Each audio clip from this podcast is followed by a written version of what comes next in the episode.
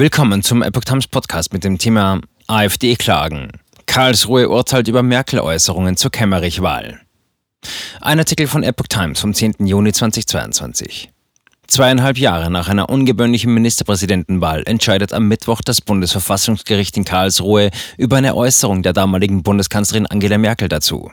Am 5. Februar 2020 wurde überraschend der FDP-Politiker Thomas Kemmerich mit Stimmen von CDU und AfD zum thüringischen Regierungschef gewählt. Merkel forderte auf einer Dienstreise in Südafrika, dass ihre CDU sich nicht an einer Regierung Kemmerichs beteiligen dürfe. Nach Auffassung der AfD verletze sie damit ihre Neutralitätspflicht und so das Recht der Partei auf Chancengleichheit. Die AfD strengte zwei Organklagen in Karlsruhe an. Diese richten sich sowohl gegen Merkel selbst als auch gegen die damalige Bundesregierung, die das Statement vorübergehend auf ihrer Internetseite veröffentlichte.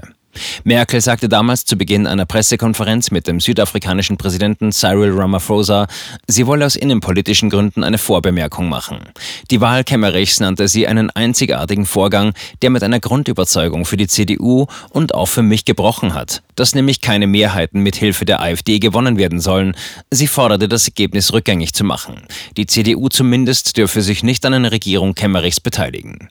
Das Bundesverfassungsgericht entscheidet nun darüber, wie neutral Regierungen agieren müssen. In der Verhandlung im Juli vergangenen Jahres kristallisierten sich drei Grundfragen heraus. Erstens, ob die Kanzlerin sich in amtlicher Funktion oder als Parteipolitikerin geäußert habe. Zweitens, ob sie das Neutralitätsgebot außer Acht gelassen habe. Und drittens, ob die Äußerung und ihre Veröffentlichung durch Aufgaben und Befugnisse von Regierung und Kanzlerin gerechtfertigt sein könnten.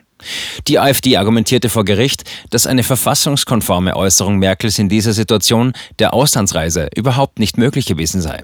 Die frühere Bundesregierung, vertreten durch den damaligen Kanzleramtschef Helge Braun, wies dagegen auf ihre besondere Verantwortung hin. Es sei im Februar 2020 sowohl um die Stabilisierung der Bundesregierung als auch um das Ansehen Deutschlands im Ausland gegangen.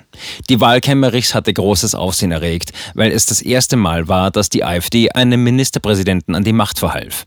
Sie ließ im dritten Wahlgang ihren eigenen Kandidaten fallen und votierte für den FDP-Mann, den Vorsitzenden einer nur fünfköpfigen Fraktion im Erfurter Landtag. Kemmerich trat am 8. Februar 2020 schon nach drei Tagen als Ministerpräsident zurück. Anfang März wurde Bodo Ramelow als Ministerpräsident von Thüringen an der Spitze einer rot-rot-grünen Minderheitsregierung wiedergewählt.